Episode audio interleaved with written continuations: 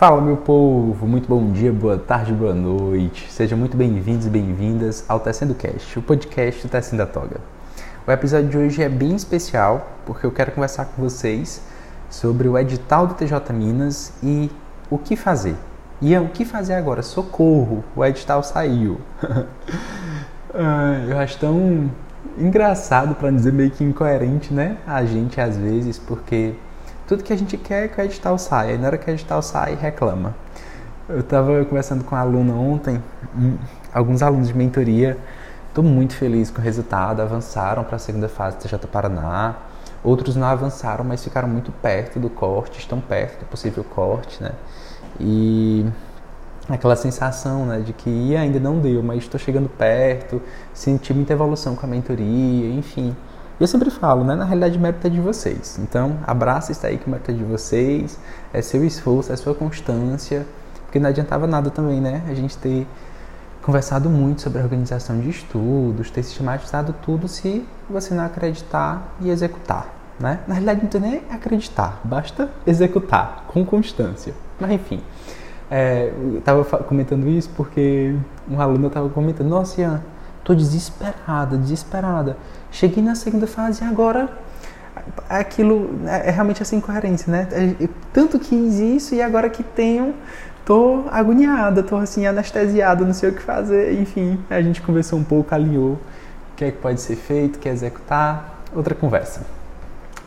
É, eu quero conversar com vocês especificamente, como disse, sobre o TJ Minas. Uh, mas antes de adentrar no TJ Minas, só outro parênteses.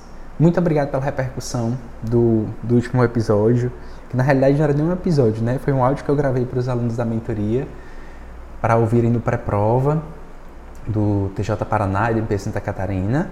E vale para qualquer pré-prova, tá? Então, assim, esse final de semana nós vamos ter TJ Goiás. Ouçam, já pode ouvir desde já. Eu ensino, explico uma atividade, pequena atividade de respiração, relaxamento, que é assim, crucial, muito importante, muito boa para você acalmar a ansiedade, controlar a ansiedade, acalmar a mente, conseguir focar, né? Uma mente agitada, desfocada, é muito difícil conseguir ter bons rendimentos, né? É muito difícil. Enfim. Tendo dito isso, vamos agora falar do TJ Minas. Ontem à noite, acho que já eram as 11 horas da noite, saiu esse edital. O concurseiro não tem um segundo de paz realmente, né? Faz parte do processo. Tenho muito carinho pelo TJ Minas porque minha primeira prova de magistratura estadual, a primeira prova que eu fiz foi o TJ Minas. E assim, foi um divisor de águas para mim. Ah, nunca tinha feito prova de magistratura estadual. Essa foi a primeira em setembro, salvo engano, de 2018. E não passei para a segunda fase, óbvio. Ah, mas na prova seguinte que eu fiz, eu passei. Não, na prova seguinte não. A prova seguinte foi TJ Bahia, ainda não passei. Aí na prova seguinte eu passei, que foi em Piauí, aí depois TJ Paraná, passei de novo, depois TJ Acre, passei de novo, enfim, só precisava destravar, né? Mas essa prova, com a prova do TJ Minas, que eu reprovei na primeira fase, eu aprendi e entendi o que é que eu tinha que fazer. É, olhei meu resultado de forma estratégica e cirúrgica e a partir dali serviu para calibrar o GPS, né? Calibrar o GPS. Mostrar realmente assim qual é a minha rota, o que, é que eu deveria fazer, qual era a minha deficiência. E o que eu quero conversar com vocês agora é exatamente sobre isso, né? Assim, a prova que não aprova ensina muito, mas e se a gente puder aprender antes mesmo de passar por isso? Até mesmo para, quem sabe, evitar a reprovação e conseguir uma aprovação, não é? Então, vamos lá, vamos por partes. Primeira coisa, saiu o edital, o que é que eu faço? Compra passagem, reserva hotel com cancelamento, né? E na hora que abrir as inscrições, faz a inscrição e paga logo. São três coisas assim, que a gente tem que fazer de imediato. Até porque acaba, né? Acaba hotel. Tudo bem que BH é uma cidade muito grande, mas assim as opções vão ficando é, muito poucas e vai ficar ficando caro, voo mesma coisa, então a gente tem que se prevenir. Ian, e se coincidir, uh, e se eu passar, avançar de fase no TJ São Paulo, vai coincidir datas com a segunda fase do TJ São Paulo, e agora? E agora, esse é um dilema que você quer ter.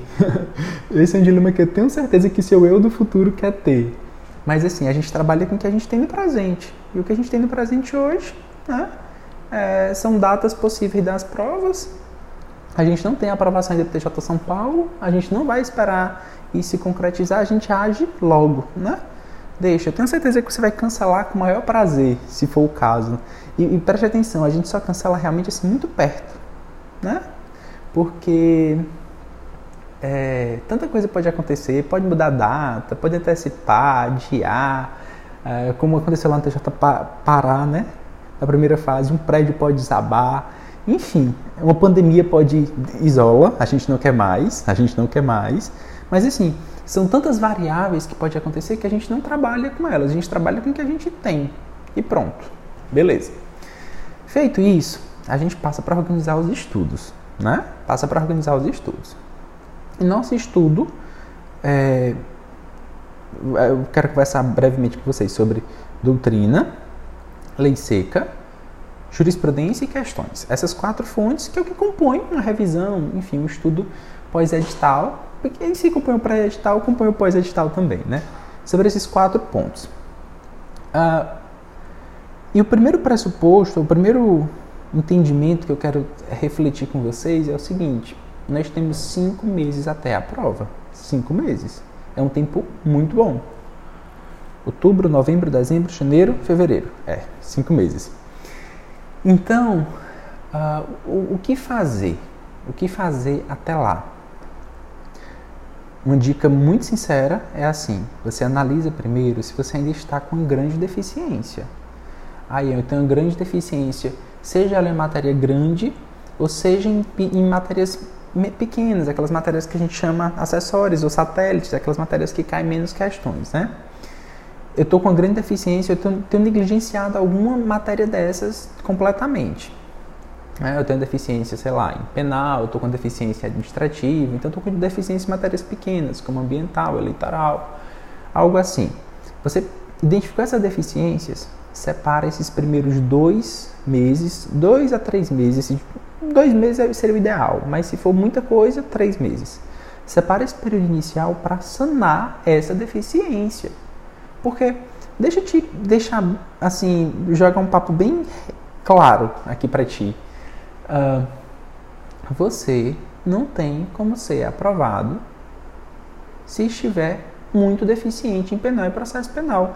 Gente, quando eu falo deficiente, é assim, é, 50% de rendimento, sabe? Na casa de 50% de rendimento. Isso é, um, é, isso é uma deficiência significativa. E se. Ah, não, Ian, nas matérias grandes, penal, processo penal, constitucional, administrativo, civil, processo civil, todas elas, eu estou bem. Tô assim, tô, tô bem, tô em torno de 70% de rendimento.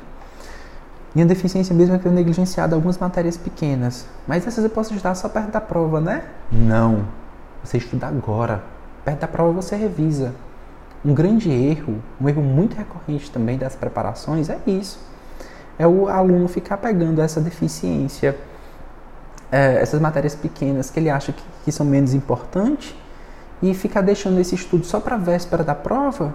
Na hora que chega perto da prova, quando aperta o cronograma, se tem que sacrificar uma coisa, a primeira coisa que sacrifica é estudar essa matéria pequena. E aí vai para a prova sem estudar essa matéria pequena, perdendo pontos que são preciosos, né? Vê, você pode, assim, investir muito tempo de estudo nas matérias grandes, mas se você, é, mesmo assim, você pode é, é, deixar alguma coisa descoberta e o examinador te pega ali, nessas matérias grandes, né? Nessas matérias menores, que dá para você dominar bem, você acaba conseguindo é, gabaritar elas e o que você gabarita nas matérias pequenas compensa o que você erra na matéria grande. É aí que você atinge a nota de corte. É aí que você atinge a nota de corte. Já parou para refletir sobre isso? Reflexão boa, muito boa. Então, nesse primeiro momento, faz isso. Separa esses dois meses iniciais para sanar as deficiências que você tem, que você possui, nesse estudo de doutrina. Nesse estudo de doutrina que eu falo, entenda, não é necessariamente uma doutrina, pode ser material de PDF, pode ser revisar seu caderno, pode ser assim, é ser o que você preferir, né? Depois disso, investe os outros três meses em fazer uma revisão geral, né? É, dos, dos, dos seus cadernos, do material que você já tem construído, especialmente nas matérias que forem mais doutrinárias. Penal parte geral, por exemplo, aquelas partes teóricas de direito constitucional, muitas coisas de direito administrativo. Nessa, nesse ponto, é muito salutar também o estudo, por meio de material escrito, né, dessas mudanças legislativas significativas recentes que, que, que ocorreram, como, por exemplo, licitações de contratos, falência. A gente não pode ficar negligenciando esse estudo empresarial, inclusive bem significativo. São 10 questões de empresarial no TJ Minas. 10 questões. Mas é nível bom. Assim, a última prova, eu lembro que eu acho que eu gabaritei empresarial. Acho que eu gabaritei. As 10 questões de empresarial. Tava, tava, tava muito boa. Tava bem, bem justa mesmo. É, é, eu sou meio doido mesmo. Eu gosto de empresarial. Mas isso é conversa para outro momento. Certo, então sobre doutrina a gente conversou isso, né? Primeiro a gente sana as deficiências, depois revisa. Investe em revisar o máximo possível, focando principalmente nesses materiais, nessas matérias, nesses assuntos mais teóricos. Ponto. Vamos avançar. É, lei seca.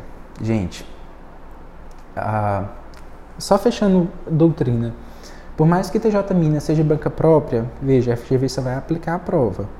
Banca própria que vai elaborar. Pelo perfil das últimas provas TJ Minas, não tem sido aquela coisa muito doutrinária, não. Cai um pouco de doutrina, sim, mas assim, num percentual relativamente tranquilo percentual relativamente tranquilo. Você não precisa focar nessa primeira fase para estudar uma doutrina específica, algo muito aprofundado, elaborado. No meu sentir, não. Agora, em lei seca, veja, nós temos cinco meses. Dá para passar por todo o edital na meta de lei seca no mínimo duas vezes, sabe? E acredite, para mim, essa vai ser esse é o um, um, um, melhor diferencial que você pode fazer na sua preparação. Focar na meta de lei seca. E na meta de lei seca, o que, que a gente faz? Né? Acabei de falar. Pega todo o edital e passa por todo o edital na meta de lei seca. Uh, nesse ponto, veja, dá até para você pegar um plano extensivo de leitura. Um plano desses, como por exemplo, do, do legislação destacada, é, existem diversos mercados, né? Eu falo do legislação destacada porque foi o que eu utilizei, uh, foi, foi, um dos pioneiros, eu utilizei, eu conheço, gosto, aprovo, enfim. Mas dá para você passar por ele todo da magistratura estadual no mínimo duas vezes. Se programa para isso, se programa para isso, sério. Vai ser seu grande diferencial na prova, acredite. Ah, ou você, não, eu não quero investir, eu posso, o que é que eu posso utilizar de fonte gratuita? Pega a tabela, por exemplo, de leitura de lei seca, que é só a divisão dos artigos, né? Por exemplo, que a Renata, arroba Conqueceira, fez, ela fez para o TJ São Paulo. Eu acredito que dê para aproveitar quase a íntegra dali, talvez só acrescentar alguma outra coisa, mas assim, dá para aproveitar aquilo ali e executar. Aí você executa diretamente no seu Vadmeco ou no material gratuito do Belisário, por exemplo, né? Ficam essas, as, sugestões, mas letra de lei tem que estudar, estar completo e passar por todo o edital na meta de lei seca, tá bom? Certo. Jurisprudência. Ah, tá na hora de revisar todas as súmulas, passa uma revisão geral por todas as súmulas e depois investe no estudo de, de julgados, de julgados. Ah, para quem é meu aluno de mentoria sabe bem como é que a gente monta no caderno de jurisprudência, né? Revisa esse caderno de jurisprudência direitinho, mas se atualiza muito na jurisprudência, especialmente das matérias mais, mais jurisprudenciais, assim, que, que tem, estão tendo uma pegada mais jurisprudencial, penal, processo penal, constitucional, administrativo, todas elas, né? Mas essas quatro muito forte, consumidor muito forte também, é, tributário, ah, não tem como fugir do estudo da jurisprudência não. Ian, julgados mais recentes, só os últimos dois anos, nada disso. A gente já conversou que isso é balela. O examinador nunca perguntou sobre a jurisprudência de improbidade administrativa do ano 2021, assinale a alternativa correta. Não, é tema. Né? Aquele tema da jurisprudência não importa o ano, então a gente regride, volta no tempo máximo possível, como a gente conversa na mentoria.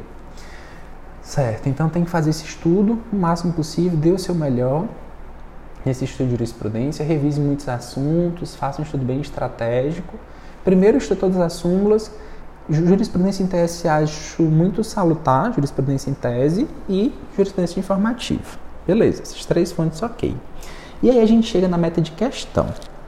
Na meta de questão, nós vamos chegar no seguinte dilema. É, a questão tem que resolver o tempo inteiro, diário também, né?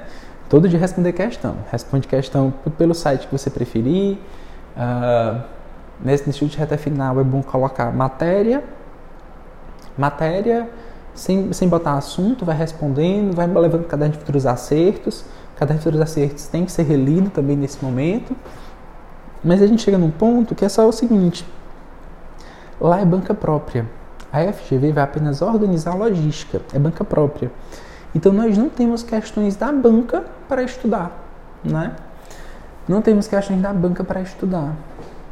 Ah, justamente por isso, eu estou pensando, conversei com, estou conversando com os professores do teste da Toga, que hoje a gente é um time, né? Não, não sou mais sozinho, é um time de professores realmente. E a gente elaborar um combo de simulados, seriam quatro simulados, um por mês, um para outubro, um para novembro, um para dezembro, um para janeiro. Se vocês quiserem, a gente faz um em fevereiro também, né? Mas assim, seriam quatro simulados, no mínimo, esse combo de simulados inéditos, pensando no estilo da banca, até para trazer simulado com a, a, o comentário também, né? Com a resolução comentada. Algo assim pensado realmente, porque eu, eu sinto o mercado meio carente disso. E acho que a parte que a gente pode mais ajudar vocês com simulados. É, com algum, uma sequência de simulados para você ir medindo. O simulado é muito bom para você recalcular a rota, né? Fez o simulado, analisa. Como é que eu me desempenho? Desempenho no grupo 1, grupo 2, grupo 3. Estou com alguma deficiência significativa? Aí fez o simulado, você já reajusta seu planejamento de estudos para sanar aquela deficiência que surgiu, que você identificou. Né? Por isso que eu até falo, você não senta no, na reta final e senta no primeiro dia e já planeja todo o período até a data da prova. Não. Você é, faz uma estratégia, estipula alguma coisa, um mês no máximo, por exemplo, até o dia do primeiro simulado. Fez simulado, recalcula a rota de novo. Fez simulado, recalcula a rota. Entendeu? É isso que tem que ser o processo. Então, é, é isso. O que é que vocês acham? Vocês têm interesse? Uh, eu vou sentar para organizar direitinho mas a próxima semana, na pós-TJ Goiás, a gente já, já pode lançar isso com calma. Quem tiver interesse e quiser entrar num, numa, numa pré-lista, uh, porque também vai depender da, da adesão, né, do interesse.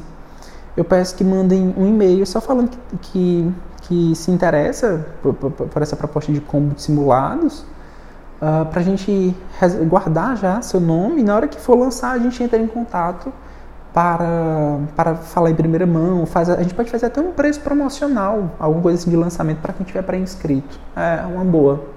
Então você manda e-mail para info, i n f o info de informação, né? Info arroba tessendatoga.com, tá? Só falando que tem interesse, a gente vai só guardar seu seu contato e próxima semana antes de lançar para todo mundo, a gente lança para vocês.